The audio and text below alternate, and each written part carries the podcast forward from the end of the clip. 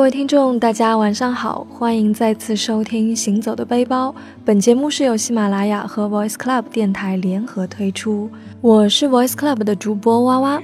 每周五呢，我们都会和大家来分享旅行的话题，同时也欢迎大家关注 Voice Club 微信公众平台，直接搜索 Voice Club FM 就可以关注我们，有更多精彩内容哦。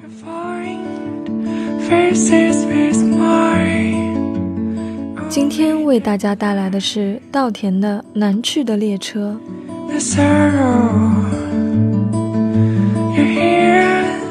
回忆像一个粗孔的筛子，留下的都是大的块粒，掰开碾碎来，才能唤醒过往的意蕴。鹰厦铁路，我的人生之初，都在崇山峻岭、河川峡谷的穿梭中聚散。我在这条铁路线上密集地奔波了七个寒暑，直至调到厦门。不能忘记的是第一次的探亲之旅。乘坐鹰厦列车需要先转车，从驻地到火车站要走十几里的乡野小路。隆冬的早晨，天还黑着，吃了母亲做的早饭，提着行李，装着期盼，便融进黑夜里。夜里的一场大雪。将小路完全掩埋，就着雪地反射的微光，还可以看到曲折的轮廓。初次远行，也不懂得带手电，只能摸索着前行。脚踩在雪地上，发出咕咕的声响，伴着激动的心跳，倒也不觉得艰难。不知走了多久，抬头看见耀眼的灯光，知道车站已经到了，拾级而上，便登上了站台。这是一个支线的小站，但管着全线和一座亚洲核工业大矿的铁路客货运输，倒也是热闹的所在。站台上还留着未扫净的残雪，铁轨在火车强光的照射下寒光凛冽，机车头不时发出沉重的声响，随即白色的雾气也升腾起来，给人一种捉摸不定的感觉。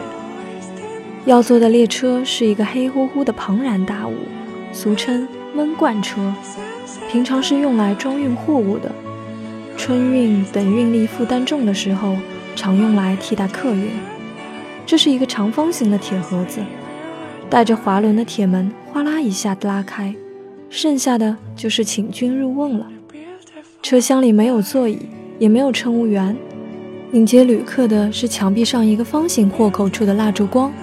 摇摇摆摆，忽明忽暗，像鬼火。因为是始发小站，乘客不多，上车后又迅速地消失在黑暗里。偌大的车厢里显得很空荡。靠着车厢的铁壁坐下不久，只听得轰咚、哐当两声，列车猛地前后一震，便开动了。开始还觉得新鲜有趣，但马上就坐立不安起来。铁皮的车厢除了不停歇的刺耳震动声外，就是无尽的寒冷。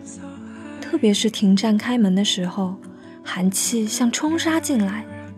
想象亲人相见的场景早被冻化，只好起身来回的走动，就像关在笼子里的困兽。后来走动已经抵挡不住寒冷，便使劲的跺脚。忽然想起平日里打篮球的动作来，便将空荡的车厢当作球场。奋力地做着投篮、过人和奔跑的动作，像模像样的。现在想来，这是趣味和酸楚皆有。这是我一个二十小伙初次远行的第一课，课题是昏暗与寒冷。老天也真是慈善，似乎在他的眼里，所有的子民都是可堪大任的，所以一无例外的都要降临艰苦的考验。赐予承担大任的机会。跳下闷罐车的时候，才知天已经大亮。原来在没有车窗的车厢里，是不能清楚感知天色的变化的。我没有在乡村里生活，但到了省会南昌，却有农民进城的感觉。这是那个时代许多内陆三线企业员工子弟共同的人生体验。车站人山人海，排队买票要几个小时。从只能伸进一只手臂的窗洞抓回车票，在挤到南去的列车前已经狼狈不堪，但还有更艰难的上车过程。春运期间，旅客都带着许多的行李，行动更是不便。一些老江湖便弃门择窗，于是车门和车窗都成了入口。喊叫声和告别声，夹着火车进出站的汽笛声，让人产生一种空袭逃难的慌乱感。待从肉缝间挤到座位前坐下，发现座位和走廊全塞着高高低低的人，脚不能伸，身不能转，像被绑在座位上。在家里，父亲说我是寸地王，现在是真到了寸地，但为王的感觉是一点也没有了。应有座位，相比站着的旅客要庆幸和舒适得多，但后来就发现问题严重了。硬座的靠背是直角的，加上身体和腿脚不能动弹，不久便浑身酸痛起来。特别是到了半夜，睡意袭来的时候，几乎要抓狂。残酷的是，必须挺着，因为你已经没有其他的选择。想起还有漫长的路程。连设想的念头都不敢让它持续。这时，车轮与铁轨接缝相触的声音显得更加无法忍受。人已经恍惚而至于崩溃的时候，脚下有被触动的感觉。睁开朦胧的眼睛，低头看去，立刻心跳加速，睡意也消失了。原来座位底下躺着一个人。人在极端的困境中，智慧也是超乎寻常的呀。前排座位的三个旅客不知是怎样想出这一困境求生的奇招的。一个人钻到座位底下，既扩大了座位的空间，又优化了座位的功能。更绝的是，对面还腾出一人，横躺在两排座位间，腹部在中间悬空。相坐的四人便以腹为桌，惬意地甩起扑克来。在我眼里，这就是整节车厢的贵宾座位了。我像发现新大陆一样。喜悦而毫不犹豫地照方抓药，身子一缩，滑入座底，放平酸痛的肢体，没有过度就沉入到摇晃的迷梦中去了。座位底下是我专属的空间，舒适的睡眠过程中偶有打扰，例如掉在脸上刚咀嚼过的甘蔗汁等，但抬手抹去，并无大碍。俗有饥不择食，其实人在睡意沉重的时候，只要有可能。也会困不择地的。那些在平日里用心维护的形象和尊严，在基本的生活都不能保证的情况下，是不堪一击的，更是没有价值的。我想起莫泊桑小说《项链》里那位高雅的玛蒂尔德太太，为了还债，她将自己变成了乱挽着头发、大盆水洗地板的强健、粗硬而且耐苦的妇人，在困难面前勇于务实求变。何尝不是一种美德？如果还能做到苦中作乐、随遇而安，就更是值得赞赏。看来我要感谢艰苦旅程给我的人生启迪了。在座位底下昏昏然，不知睡了多少时辰。凌晨三四点的时候，在福建腹地的莱州车站中转。我不明白，有直达车，为什么买了中转票？或许是春运编组改变，临时改为了中转。这都与我无关，与我有关的是提上行李下车。站台被冬日的雾霭笼罩着，空气中弥漫着细如粉尘的雨雾。大厅灯光昏暗，旅客们也都面显疲倦。在冬日的凌晨，或坐或动，使大厅更显得阴沉。广播告知两小时后登车转乘。到处是黑压压的人，我便走出去。人生地疏，恍惚间走到小镇的街上，只有少数的几间店面亮着灯。忽觉饥肠辘辘，才知十几个小时没有进食，便走进一家店面，岸上的食盒里放着一些食物，原来是染了红色的猪肉。后来才知道叫赤烧，但当时见了一阵反胃。心里纳闷，福建人怎么吃生肉？胡乱吃了一碗面条，见着赶早的菜农陆续挑着担子来了，扁担的嘎吱声在空荡的小巷里特别分明。天还亮着，也无目标，便转回候车的大厅。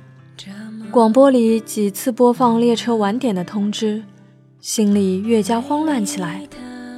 看到一群穿着像囚服的老人蹲坐在另一进站口，似乎得了特许，便试着靠了上去。未想这成了一段奇遇。交谈间得知，这是一些刑满释放的人员，其中一位自称八十多岁的老者，至今还隐约记得，他说自己五十岁就进去了，其他几个当时还是年轻人。我挨个看去，也已老态。那位老者的眼睑耷拉着，双手插在棉衣的袖子里，佝偻着上身，艰难地呼吸着。这时，人群又开始骚动起来，终于可以登车了。一个穿军大衣的朝我走来，显然是带队的，和气地说道：“等下你跟在最后面，帮我照顾一下。”我意识到自己被编进了这个特殊的人群里，可以享受先行进站的待遇，心里一阵窃喜，欣然地接受了从天而降的使命。但这待遇刚感受，就被另一进口的人群冲散，使命也无从履行。我一边顾着自己挤车，一边念着那十几个老弱的人，他们都上去了吗？车厢像沙丁鱼罐头，根本不能动弹。火车开动不久，人群里传来慌乱的议论，听说那个老犯人昏倒了。我心里一阵狂跳。随即，悲悯便持久地占据了全身。那个穿军大衣的人可知道，他可能也自顾不暇了吧？是那位与我讲话的老者吗？这样的困境怎么抢救呢？车厢在列车的咕咚咚的声响中转入平静了，似乎刚才的那件事没有发生过。车厢里的人们或和睦休息。或睁着眼睛看着前方，列车像一只摇晃的船，载着大家，在春天寄来的时候，驶向家的彼岸。别离归来间，列车在崇山峻岭中蜿蜒前行。百无聊赖中，对面一位年轻母亲引起了我的注意。她刚上车，抱着孩子。又带着凌乱的行李，额头一缕头发垂挂在额前，晃动着，表情显得疲惫和烦乱。好心的同座帮他将行李塞到行李架上，他才坐下，接着又整理包裹孩子的包布，许久才安顿下来。随后从随身的包里拿出一个白色的奶瓶，给孩子喂奶。孩子吸吮着奶嘴。他的眼睛却直直地看着座前的小桌，好像若有所思，又好像忙无所想。也许是邻座帮助过的原因，记得他们一句一停地交谈起来，才得知是一位军嫂，刚到部队探亲回来，要回到永安或什么地方的家里去。我在一旁听着，心里竟生出同病相怜的沉重。分离。是人们都不愿意的，但分离却是许许多多的人们必须承受的痛楚。这位母亲或许是更为痛楚的，因为她的分离竟在万家团圆的春节，她要带着幼小的孩子与丈夫分离，而且可能无法预知下次团圆的时间，因为她的丈夫是军人。那时候，十五的月亮正唱的火热。但在琐碎实际的现实生活中，人们都能切实地感受到那句“军功章里有你一半”的自豪吗？时间已经过去了三十多年，至今我还记得他抱着孩子入睡的画面。孩子靠在他的臂弯里，他一手托着奶瓶，头靠在笔直的座椅上，面色黄色，头颈不时滑向一边。又惊觉地看一眼怀里的孩子，在恢复挺直的姿势。我已经不记得他们母子是在什么地方下车的，现在一定也是将分离当作回忆了吧？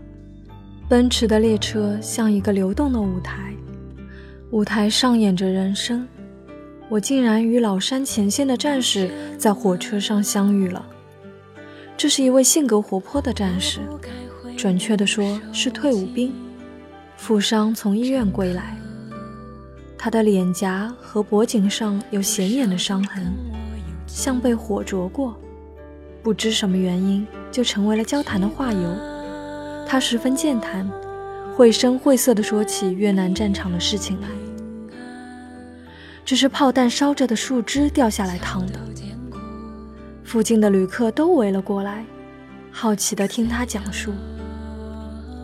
趴在弹坑里不能动，树枝烧着掉了下来，只能忍着，等炮火一停，再跳进前一个弹坑。他一边笑着，一边讲着，黝黑的面庞上。一双灵动的眼睛炯炯有神，像在叙说别人的故事。死了很多人吧？旅客们好奇地问道。太多了，尤其是农村兵，没有经验，只起身体跳，立即就中弹了。你害怕吗？根本不会去想，特别是看到同学和老乡牺牲了，都杀红了眼。他忽然神情有些伤感。继续说道：“上海兵也死了不少，就一个骨灰盒送到家里，几百块抚恤金。好奇的旅客也就不再问了。列车又转入咕咚咚的撞击声中。为了证实自己的记忆，我在网上输入‘反击战’三个关键词，屏幕上跳出。”一九七九年二月十七日，中国越南两国在中越边境。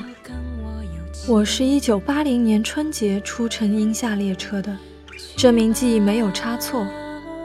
接着便生出许多的感叹来：军嫂独别军营，战士负伤归来，这如同刻意的安排，是要刻意的告诉走向团圆的旅客什么吗？这一别和一归，是在启发人们，在辽阔的大地上，悲欢离合其实是纵横关联的吗？如果说车厢内是生活的集合，那么车厢外就是生活的延展。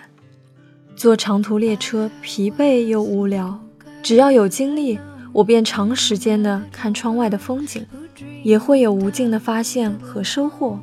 朝窗外看久了。发现七百里阴下线不断有隧道相迎，相处久了，闭着眼睛都能知道，列车的撞击声忽然变得后闷，就是又进隧道了。站在车厢的链接外就更清楚，随着光线的突然变暗，就有散着焦味的美丽落在脸上，那是蒸汽机车烟囱冒出的煤渣受到隧道压迫的结果。对乘车的旅客来说，隧道非但不可亲，反而反感；但知道了铁路的修筑历史，则会生出崇敬之情。区区七百里阴下铁路，大部分建在高山河谷之中。列车驶过江西的鹰潭，很快便被连绵的高山峻岭夹持。列车要越过武夷山脉、岱云山脉，以及相连的大大小小的山峰。必须开凿数量众多的隧道、涵渠。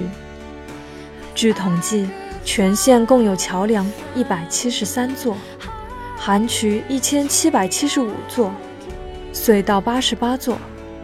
在那个几乎靠镐挖肩扛的年代，主要用人力修筑这条铁路，可想其艰辛和震撼。八个师，一个独立团，加上十二万民工。在闽赣荒僻的高山河谷中筑路的场面，会有多少感动？据老兵回忆，阴下线上有一个叫杨树排的隧道，是用人名命名的。排长杨树带着战士挖这条隧道，隧道轰然坍塌，全排都埋在了里面，都是二十几岁的小伙子。牺牲的人还有很多，限于特殊的条件，多数都就地掩埋了。令人感动的是，战友和工友们把他们埋在铁路沿线，并朝向铁路。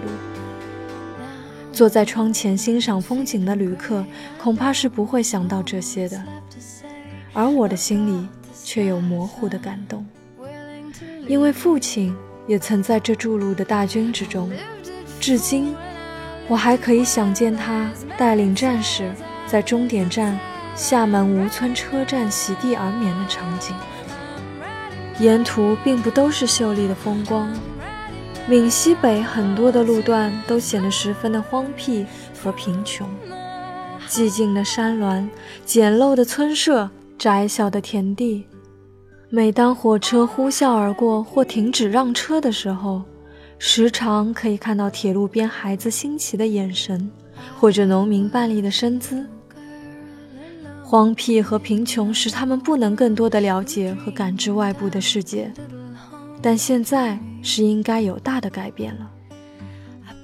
列车过了华安车站以后，景况也出现明显的变化。隧道已经稀少，大山不觉间已退去，天地变得开阔起来。逐渐的，植物也发生了变化，一簇簇的香蕉树越来越多了。印象最深的是大片的红色俏颜的居民。出现喜庆的闽南特色，行人和车辆也多了起来，尤其是人的神情已经不同先前，更多的显出活泛。窗外的风景告诉大家，列车已经进入了富庶之域，溪流似乎还在相伴。后来知道，一路行来，富屯溪、沙溪、九龙江，先后共有三条溪流紧紧相随。不知什么时候，溪流悄然隐去了身影，估计已经汇入大海的怀抱里了吧。窗外的地形越来越平缓，天空似乎也更加敞亮起来。忽然，列车撞击的节奏变得密集，靠窗的旅客纷纷贴近窗口，大海的英姿浩浩荡荡地出现了。一条笔直的海堤向天桥，将海陆连接起来。大地的两边是骄傲欢快的海浪，不断地拥吻着海堤的石壁。海面上漂浮着起起伏伏的木船，并有巨大的轮船悠然缓行，尾部画出倒八字的浪迹。记不清楚是什么乐曲了。似乎是鼓浪屿之波的深情旋律在车厢里流动起来，大家长长的呼出一口气，伸展几下腰肢，准备迎接团圆的到来。掐指算来，距离那次难忘的阴下线首行已经过去了三十五年。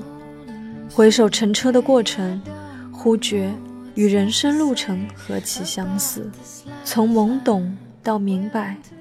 从昏暗到明亮，从逼仄到开阔，从慌乱到从容，以及自身的感动和他人给予的感动，都在这向南而去的列车之中。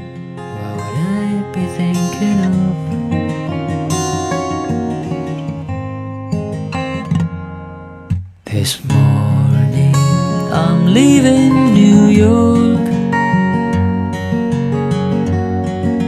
a place of letting go, a place of moving on. to